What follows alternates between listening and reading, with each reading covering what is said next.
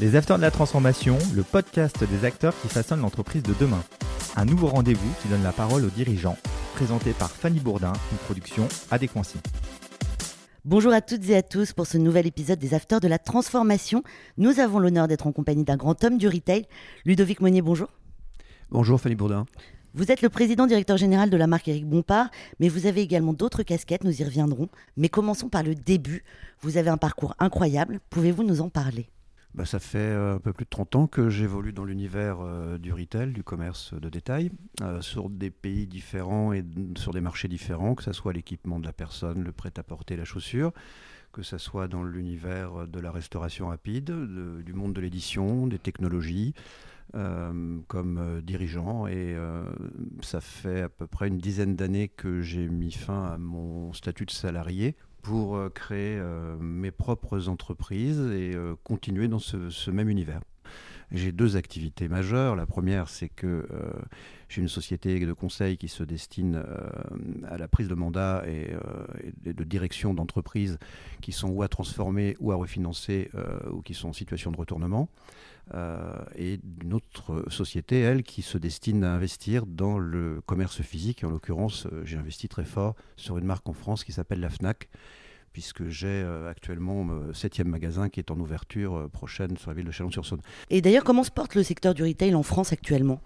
Il varie beaucoup en fonction des marchés déjà, il varie beaucoup en fonction des secteurs, euh, il varie aussi en fonction de la résilience des entreprises et de leur position financière, de leur, de leur stratégie et de la façon dont elles ont anticipé ces différentes années que nous venons de passer, de crises successives, qu'elles soient sociales ou sanitaires. Quel est l'avenir du commerce physique? Je crois à l'avenir du commerce physique. Ça dépend comment il est appréhendé et, euh, et, la clé du succès du commerce physique prend appui sur la façon dont le virage digital a été négocié par chacune d'elles finalement.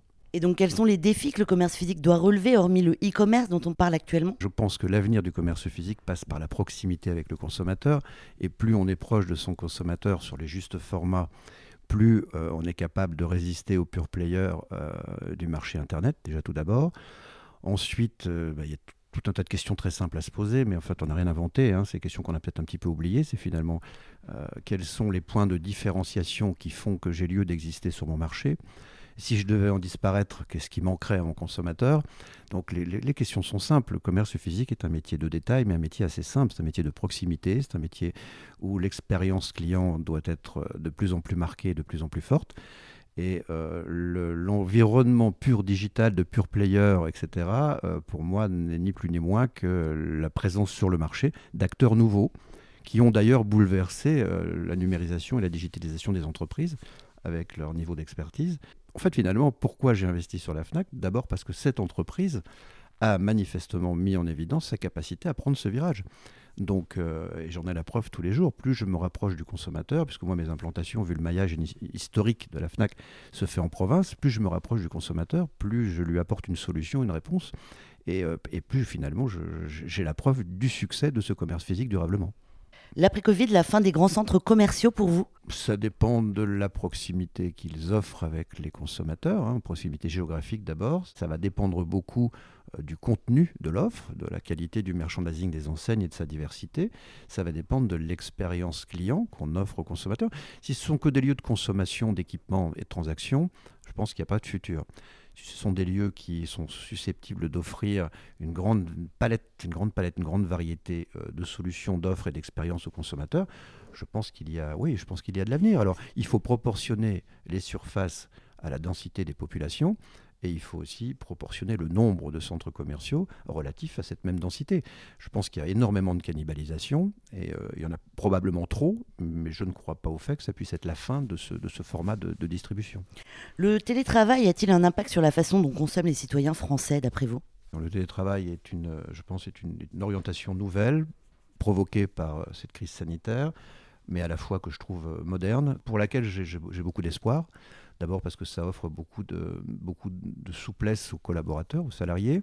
Ensuite parce que ça permet de mettre en exergue le niveau de confiance managériale qu'ont les managers avec leurs collaborateurs, savoir travailler à distance, savoir travailler avec de nouvelles technologies comme les visios en distanciel, etc. Moi, j'ai beaucoup appris. J'ai beaucoup appris de cette expérience. J'ai fait beaucoup de déplacements dans le passé. Pour moi, on a des réunions pour lesquels finalement j'aurais très bien pu ne pas m'y rendre, tout simplement parce que ma présence ne se justifiait pas, ou le, le peu d'échanges, enfin en tout cas le peu d'informations que j'en ai tirées, j'aurais pu les tirer autrement. Aujourd'hui, j'ai favorisé, euh, en tout cas, j'ai été contraint de favoriser euh, la visioconférence, donc le travail à distanciel, et je me rends compte qu'il y a un, levier exceptionnel de productivité, de gain de temps et d'efficacité. Lorsqu'on regarde de près les nouvelles méthodes de marketing employées par les enseignes de la distribution, on peut se demander si le retail pourra survivre à cette omniprésence des technologies digitales. Qu'est-ce que vous en pensez?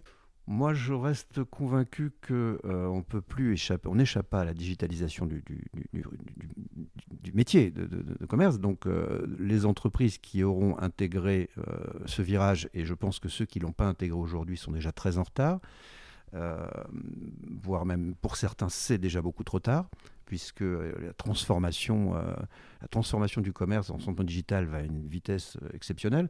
Donc ceux qui ne l'ont pas appréhendé sont en posture, je pense, très délicate aujourd'hui. Ceux qui l'ont bien appréhendé ne doivent pas se relâcher. Voilà. Quelles sont les clés du succès? La dimension globale, omnicanale du, du commerce physique est la clé d'un succès durable. Maintenant, il y a d'autres éléments qui rentrent en qui rentre en vigueur dans l'attente dans le, du consommateur aussi, hein, parce que tout ceci est aussi conditionné par la maturité du consommateur et ses attentes. C'est euh, les dimensions euh, environnementales, climatiques, etc., qui viennent aussi euh, bah, contribuer à donner ou pas du contenu à la marque et à la rendre légitime auprès du consommateur. Si on réfléchit bien, digitalisation et commerce physique, ce n'est pas antinomique. Ah non, au contraire, pour moi, c'est totalement complémentaire. C'est-à-dire que ça fait partie de l'expérience du consommateur et je pense qu'on lui facilite son acte d'achat et son quotidien. Maintenant, il faut savoir euh, être euh, dans l'omnicanalité complète, c'est-à-dire qu'un client peut consulter sur Internet, venir se rassurer en magasin, commander en magasin, être livré sur un point relais, être livré chez lui, revenir en magasin récupérer son colis. Euh, la palette est complète, il faut savoir, savoir y répondre. Alors, avec, en tenant sa promesse hein, sur l'aspect des délais, en tenant sa promesse sur l'aspect de la qualité, et on réhumanise la relation. De toute façon, il y a quand même chez. Euh, d'abord, il y, a plein de choses sur le marché qui sont produites. On avait prédit la dématérialisation du livre à travers la liseuse. Euh, ça s'est pas fait c'est très bien parce que le consommateur a une relation d'émotion avec le produit. Il a besoin de le toucher, il a besoin, besoin d'en être propriétaire, il a besoin de l'ouvrir, le, le, refermer. De, il vit avec. D'accord? Ça, c'est un exemple. Ensuite, le consommateur a besoin de conseils, ce que les pure players offrent très difficilement. Il a besoin de rassurance. Euh, autour du produit, il y a souvent un écosystème. Euh, cet écosystème, aujourd'hui, Internet ne le propose pas. Donc, euh, toute la palette de services qui entourent un produit sont souvent, finalement, compatibles en transaction que grâce, à, que grâce une relation physique. Donc, si un client qui rentre en magasin n'est là que pour trouver un produit et passer en caisse et assumer une transaction, il a tout intérêt à rester chez lui, à son bureau. sur sur l'outil Internet, c'est clair. Donc, quelle expérience client on lui offre quelle émotion on développe à, son contact. Euh, et je pense que c'est là qu'est la clé. D'après vous, quelles sont les transformations qu'elles doivent opérer actuellement, à, part, à part la digitalisation? la, RSE, euh, c'est une, une tendance de fond, c'est une tendance euh, exprimée, hein, c'est une tendance revendiquée. D'abord, c'est une nécessité, elle est revendiquée par les consommateurs. elle n'est pas toujours bien maîtrisée par tous les consommateurs de toutes les générations, c'est-à-dire qu'il y, a parfois un peu d'ambivalence. Hein, c'est que on a une revendication très forte autour des, éléments euh, de la RSE et de tous ces critères, et à la fois on peut replonger le lendemain dans une, surconsommation. Bref, il y a une éducation qui se met en place, il y a une sensibilisation qui se met en place. Mais quoi qu'il en soit, je pense que le lead est entre les mains, entre, entre les mains des dirigeants, entre les mains des entreprises, et euh, il y, y, a un vrai chantier à mener. Il y a un vrai chantier. Mais ne soyons pas euh, dogmatiques. Je vais vous donner des exemples de certaines villes de France qui interdisent les voitures, qui donc de fait euh, viennent mettre un frein énorme euh, sur la survie des commerces de centre-ville tout simplement parce qu'elles n'ont pas offert les outils de substitution, les moyens de substitution à travers le transport en commun, les parkings, etc. Donc oui, il y a une nécessité. Maintenant, c'est un chantier de transformation. Et un chantier de transformation, il ne se décrète pas. Un chantier de transformation, il s'accompagne. un chantier de transformation, il s'explique. Euh, et il doit être nourri de tout un tas de moyens de substitution qui permettent justement à ce que ces, idées qui sont très belles ait du sens pour tous et puisse apporter finalement une solution durable et, non pas, comme on le constate parfois et, à la fois souvent, des blocages qui désertifient les villes et, qui tuent le commerce. On veut soutenir le commerce physique et, on, on lui met une multitude d'obstacles sur son chemin. Donc non, et c'est en cela finalement qu'on fait fuir le consommateur et qu'on le renvoie sur ces outils purement digitaux. Vous êtes un grand homme du retail. Les tendances émergentes du secteur dans les prochaines années, dans les dix prochaines années exemple, hormis la RSE, hormis la digitalisation, vous pensez qu'on va tendre vers quoi? Bah, je pense d'abord que les enseignes en tant que telles doivent réviser leur format. On a travaillé euh, avec une multitude de points de vente sur des formats euh, parfois euh, beaucoup trop, beaucoup trop grand.